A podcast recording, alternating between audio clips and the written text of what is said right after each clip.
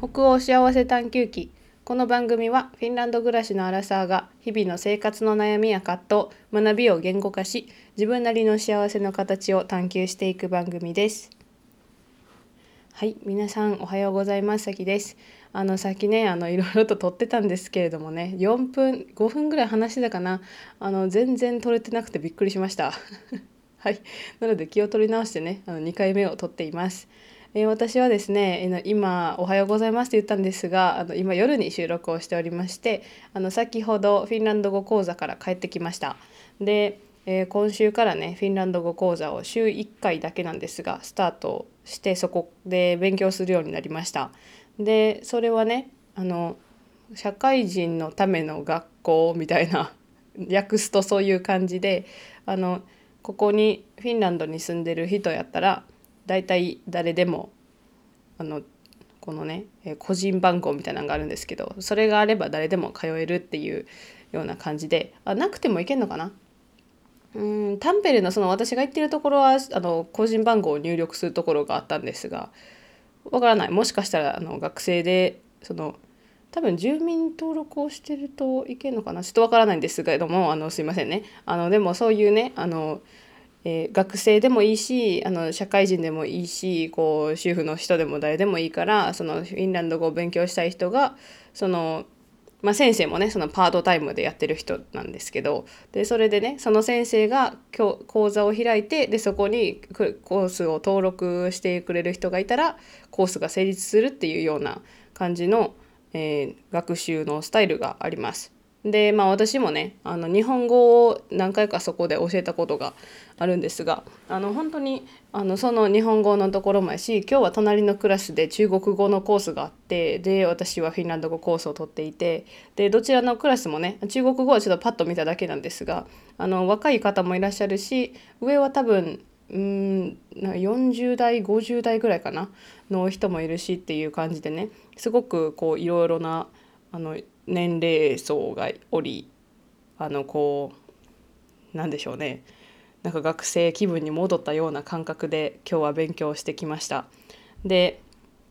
私ねあのずっとこうフィンランド語ができないっていうことをコンプレックスにしたりとかあのフィンランド語ができていなかった理由みたいなことをねあのかっこ悪くずっと語っていたわけなんですけれどもあのこれから、まあ、もちろんねあの全然完璧にはなれへんと思うしもう私も英語もねあのずっと勉強はしてるけれどもネイティブクラスになるっていうのはまず難しいと思ってるんですよ。だけど英語も英語も自分全然うまいとは思わへんけどあのなんでしょうねいいレベルっていうその自分が目指してるレベルっていうのがあってなんかそこまでこうたどり着くために頑張ってたわけなんですね。でフィンランド語もそういう感じでその自分の思っているレベルまで伸ばせていくようないくことがねできるといいなって思ってます。でそのレベルっていうのがあの私はずっとこれ動画でも言ったかもしれないんですけども、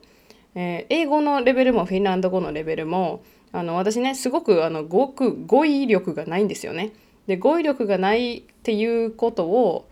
あの何でしょう語彙力がなくてもなんやろね例えば違う言葉で言い換えられたりとかなんやろ。こうこの分からへんなんやろね。学校っていう言葉が思いつかへんかったとしたらああの勉強するところみたいな感じで言うっていうなんかそういうことをね置き換えることができるっていうことをそう例えば英語とかフィンランド語とかそのターゲットの言語でできることになるっていうのが私の目標なのであのそんなにねあのもう今もできないことはないしでもっともっとスムーズになりたいなって思っています。で私が取っているクラスはえー、えー、とね下から数えたらえっ、と5つ目のコースになるのかなその、えー、私が行っている学校のコース振り分けが結構あの何でしょうね細かいので多分5つ目か6つ目か始まったところぐらいかなぐらいなんですよね。でそれであのちょっとずつえー、あのスピーキングの練習も出てきたりとかあのこの週に1回しかないのでほとんどセルフスタディで自分で勉強してでわからないところをその1週間のミーティングでこのクラスで話したり、えー、リスニングの勉強したりとか、えスピーキングのパートナーと話したりとかいろいろするような感じになっています。はいでまあ私もね今回あの初めて行ったのでこれからどんな感じになるかわからないんですけれどもねあの先生はすごくいい感じの方であのもう本当に楽しそうな感じで教えてくださる方でねあのすごくこうなんでしょう普段自分は教えている側だからあんまりわからないけどあの久しぶりにこの生徒としてあの違うことをするっていうことがすごく新鮮で留学時代を思い出すなって思いながらあのしていましたね。はいでまあこれからねあのどんどんこのちょっとね水曜日えっ、ー、と、えー、仕事が終わってからその2時間のコースを受けるので結構ね今日もなんか、ね、もう眠いんですけど。はいもういつもねこの時間帯眠いんですけどね。あのこれからちょっともしかするとあのまあ次の日がしんどくなるかなって思う感じなんですが。はい、まあ、ちょっと頑張っていきたいなって思ってます。はい。でえー、っとですね今回はま留学のことなあ留学の時代をね思い出したということであの前回の質問であったその留学のことからも私ちょっと留学の話をしてたと思うんですけれどもあの今日も少しね留学のことについて話そうと思っています。で、まあ、私の経験が誰かの役に立てばいいなっていうのとあの、まあ、誰も誰しもがねあの同じ留学はないと思っているしあの人によってそれぞれ留学のスタイルもあるし心がけていることも違うしで行っている場所も出会う人ももちろん違うので一概には言えないんですがあの私がこう思うようなこととか心がけていたこととか、えー、2カ国の長期留学をしてどのような違いがあったのかっていうことを、えー、紹介していこうと思っています。はい、でちょっと長くなるかもしれないんですがあのできるだけかいつまんでこう話していこうと思ってますので、よろしくお願いします。タイトルとしてはねあの2カ国長期留学をして分かったことというかあのちょっと考えろって感じなんですけどあの2カ国の長期留学でも心がけていたことみたいなことについてのねマインドセット的なマインドセットじゃないけども私が心がけていたことについてを話そうと思ってます。で、えっと、私はオーストラリアのブリスベンっていうところに語学留学をメインにしていたのとフィンランドのヨエンスというところで、えー、学部留学をメインにしていた2つの留学を経験しました。でどちらもね1年、えー、期間ぐらいだったので、えー、それで、え同じようなまあどちらもね大学生の時に行ってるので同じような年代の時に行ってるしあのもし大学でね留学したいなって思ってる人のあの参考になるかなって思います。はい、であのこのね、えー前回の、えー、方はこうあの私高校の時に留学しといたらよかったみたいな話してたと思うんですけどあのもし高校の時に留学された方いらっしゃいましたらあのフィンランドでもいいしあの私、ね、多分リスナーさんでいらっしゃると思うんですけどフィンランドでもいいし、えー、他の学部でもいいしはたまたあの海外で育ちましたみたいな方がいらっしゃったらあのどういうこうあ、まあ、海外で育ったんやったらあれやな。ネイティブみたいな感じになるしちょっと分からへんけど、えーとね、もしどこかにねあの留学をするタイミングが早かった人とかあの中学高校とかどっかのタイミングで親の関係でね転勤の関係で移住してそこから海外の大学留とか、えー、海外の学校に通うようになりましたみたいなことがあったらあの元のリスナーさんがねリスナーさんをの参考になるようなことをお話私を通してしてもらえるかなと思いますのであのよかったらね お願いします。はいで、えっ、ー、と、あ、一つね、あの、前回の紹介させてもらった、アイラブスオミさんからの、えー、返信というか、あの、その、アイラブスオミさんからも、え留学のことに関してのメッセージがまた届いてますので、えー、少しこちらから紹介させていただいて、私の、えことをお話ししていこうと思います。大体同じようなことをあのまとめてくださっておりますので読みますね。こんにちは。58回のポッドキャストも楽しく聞かせていただきました。ありがとうございました。その中で留学の時の留学時の語学違う英語力についてお便りがあったとのことなので私事ですが少しシェアさせていただきたいです。ちょっとカミカミですいません。私は留学前 TOEIC が840点ほどで帰国直前に受けたものは920点でした。え、TOEIC や IELTS、あ、TOEIC や英検より IELTS の方がヨーロッパでは重宝されているかなと思います。やはり現地では本で学ぶ英語と実践英語とでは大きな違いがあったのでそれに苦労しました。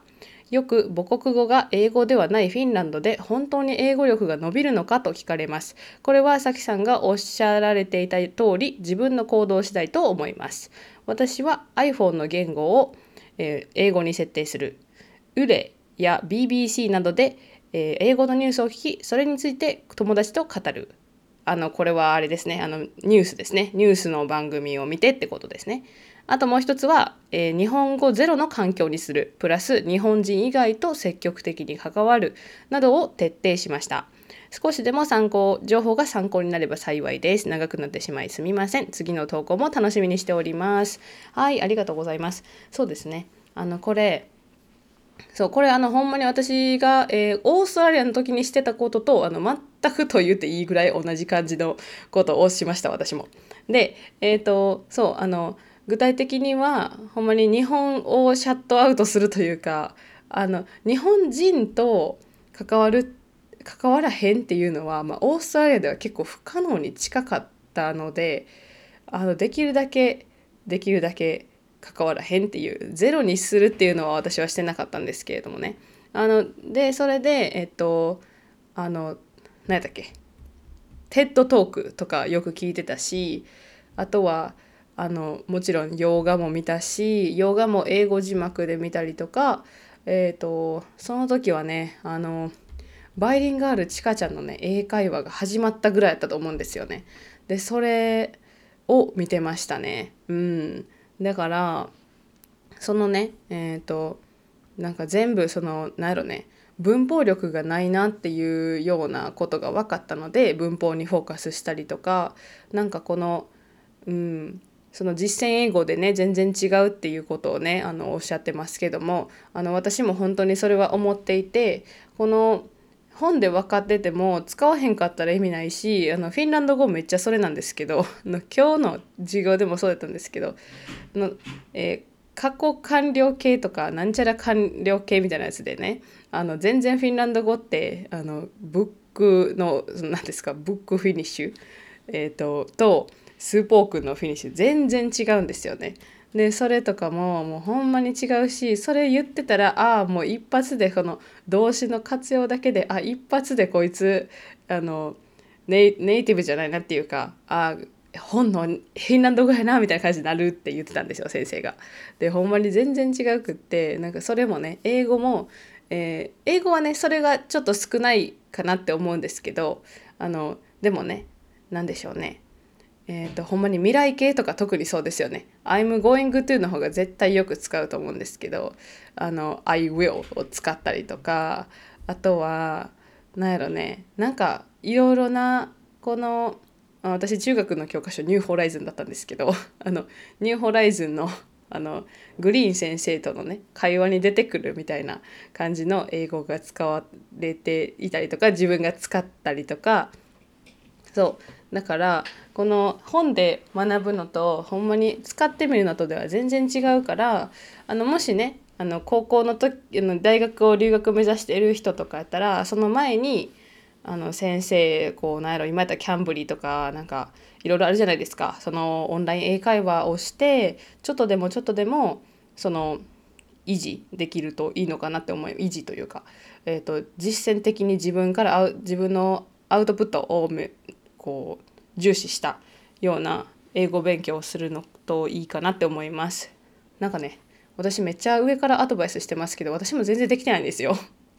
だけどまあ一応ねその留学です。で私の留学に関してなんですけど私は、えーと、オーストラリアの時はもうほとんど日本語を話さないでおこうみたいな感じですごい意識高かった系だったんですよね。もう今思ったらもうあれってめちゃめちゃツンツンしてたなって思うんですけどあの私ねあの20歳ぐらいの時にそのオーストラリアに留学しててでその時まで全然英語話せなかったんですよね。でそのまああのなんやろその時に英語で留学しようって決めてでも絶対に頑張ろうと思ってたからもう日本語の歌とか日本語のあのものとかドラマとかのその時にねネットフリックスとかもそんななかったと思うしあったけどこのあの VPN とかね今やったら使っていろいろしてるんですけどね TVer とかねなかったからもうね見れるものがなかったんですよね全然。でその時当時テラスハウスめっちゃ好きでテラスハウス見たかったあ違うテラスハウスじゃなかったかな。ちょっと忘れましたけどちょっと違うかもしれへんやけどその見たかった、えー、あのその番組がネットフリックスでもでネットフリックスもなかったもなんかそういう感じだったんですよそうだからあのほんまにねあのその時にもうそのえ日本語にえ行くの日本語にアクセスする日本語のメディアにアクセスするのがすごく難しかったんですよね。てかあのその私の情報が乏しかっただけかもしれないんですけどそうだからこそなんか自動的にあの日本語はシャッターしてたなって思います。であのできるだけあので私は、えー、留学の時にそのオーストラリアの時に気をつけていたことはあの独り言をたくさん言うっていうことですね。で独り言をたくさん言って英語で言ってで分からんところ言ってであとはほんまにあの行動力のほんまにふっかるお化けって言われたぐらいめっちゃ行動力あったのでほんまにいろんなとこに顔出してました。なんかクリスチャン系の集会みたいなとこにも参加してたしそのねあのご飯会みたいなのがあったら毎回行ってたしそのバイブルスタディ的なやつとかね。でえー、っとあとは全然あの私クリスチャンじゃないんですけどでもあの友達が言ってたから一緒になってちょっとこうあの宗教の勉強みたいな感じで面白かったんですけどとかビーチバレーのクラブにも入ってたしであのバスケットボールのあのコートで一緒に友達とね遊んだりとかえっ、ー、とあと何したかな。あもうあのナイトクラブにももう毎日毎週のように行ってたしねいろんなことしてました。でその時にあのほんまに気をつけてたのはできるだけその日本人と行くにしても1人はあの外国人の友達を入れて英語で話すとかあの日本人との時だけの時はほんまにその週1とかなんか2とかなんかそういう感じでこうなんでしょうね。リフレッシュするために日本人と遊ぶみたいな感じのあののが一番いいなって思う結果的なやり方だったので私はそうやってしてましたね。だからその自分の個人時間はできるだけ英語を使ってで日本人と話す時はほんまにその日本人とその日本語で話す時間も大切にしようって後半の時は結構思ってましたね。で、えーと、それから日本に帰ってで、えー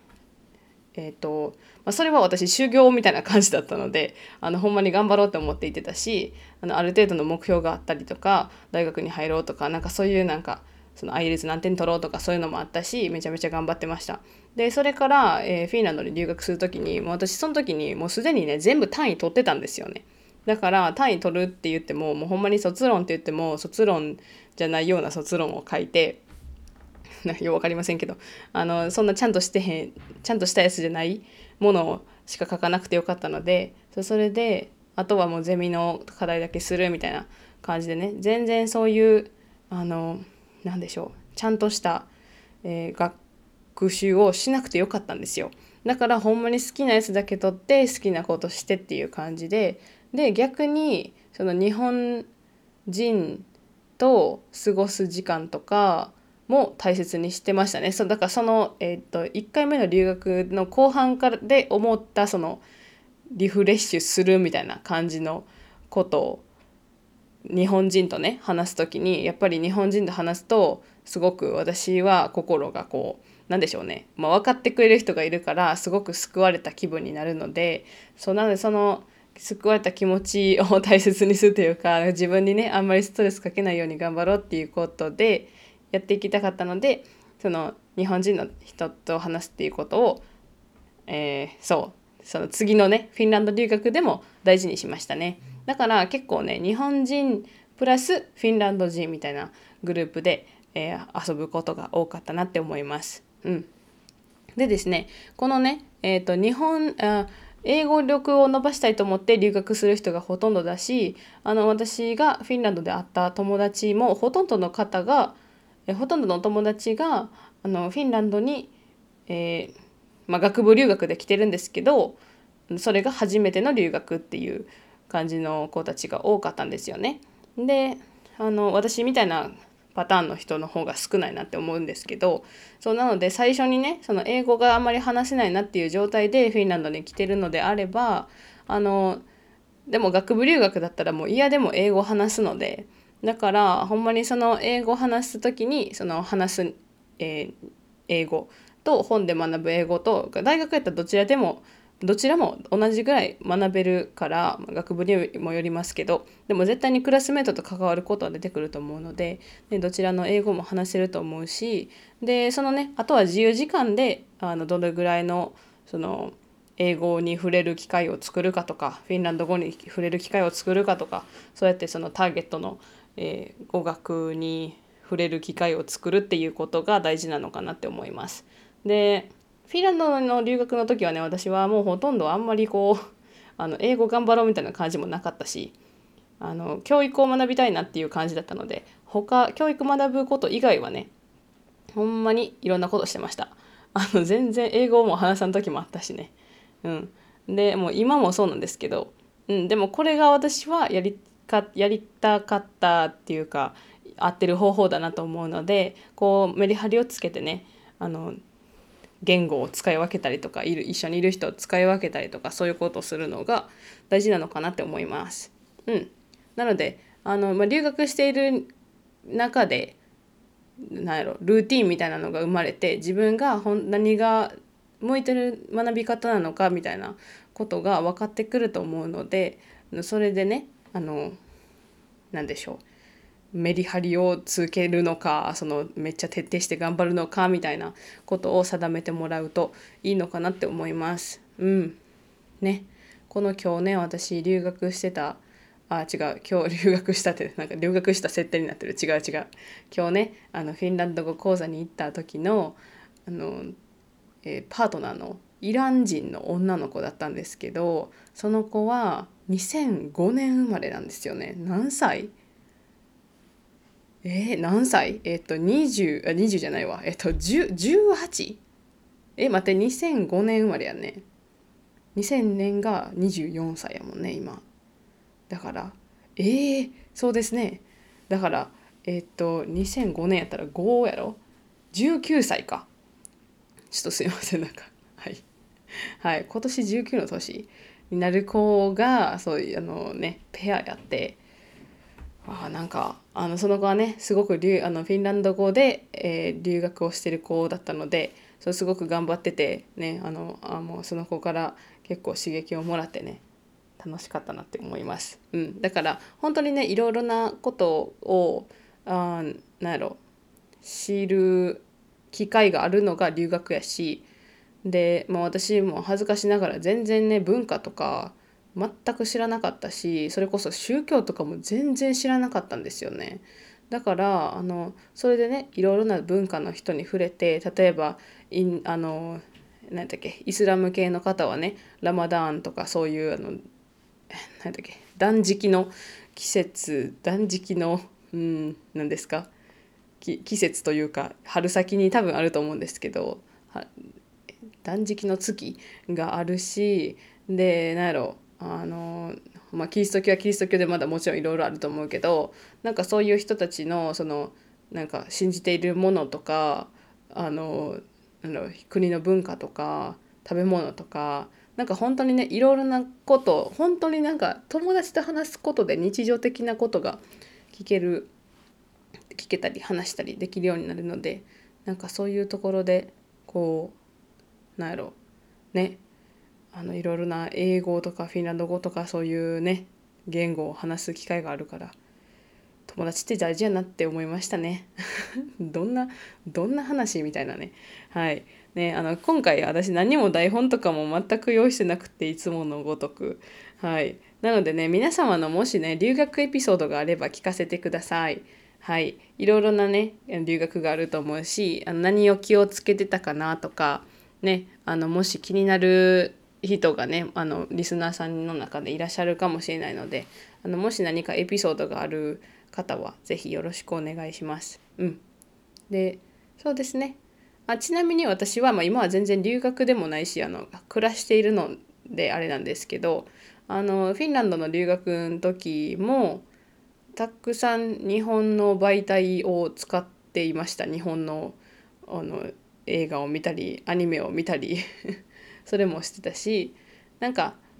あのなんやろ一旦いいぐらいのそのなんやろ頑張って頑張らんで英語が出るぐらいのレベルになったらいろいろしたいなって思っててそそれをフィンランド留学では結構できてたかなって思いますね。まあ、もっと英語も頑張らんとなんですけど、うん、まあその私はね目標がその低いので多分他人の他人と比べると。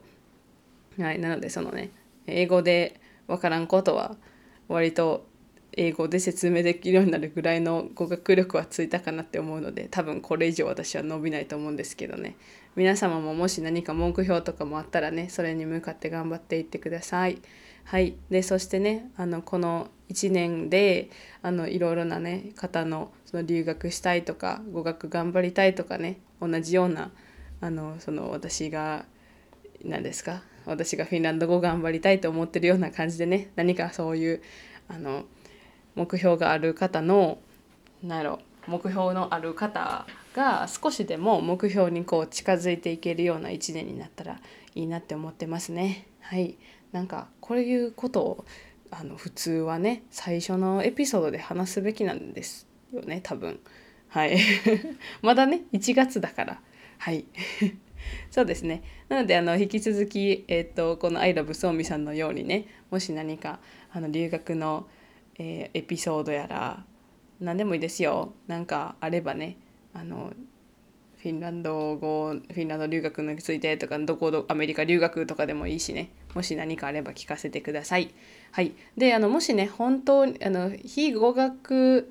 留学え違う非英語圏で日本英語力は伸びるのかっていうえ非英語圏に留学するメリットみたいなのを私 YouTube で作ったことが多分あると思うんですよね。あの概要欄に載せて覚えてたらね載せておきますしあの覚えてなかったら多分あの YouTube のプレイリストのところにね留学関係の動画が上がってると思うの上がってるっていうか多分2年前ぐらいに作った動画なんですけどもしね興味がある方は留学についてもあのもう昔のねあの私がねこう偉そうに話している動画がありますので よかったらご覧になってください。はいではでは、えー、引き続き、えー Google フォームのところで匿名でお便りを送っていただけます。で、LINE 公式のアカウントからもお便りしていただけますので、あのどちらでも構いませんし、えー、インスタグラムの DM でも受け付けておりますのであのもし何かお便りある方いらっしゃいましたらねあの今は漏れなく全部あのあの紹介させていただいておりますのでどうぞよろしくお願いいたします。はい、では今日も頑張りすぎずに頑張りましょう。もいもーい。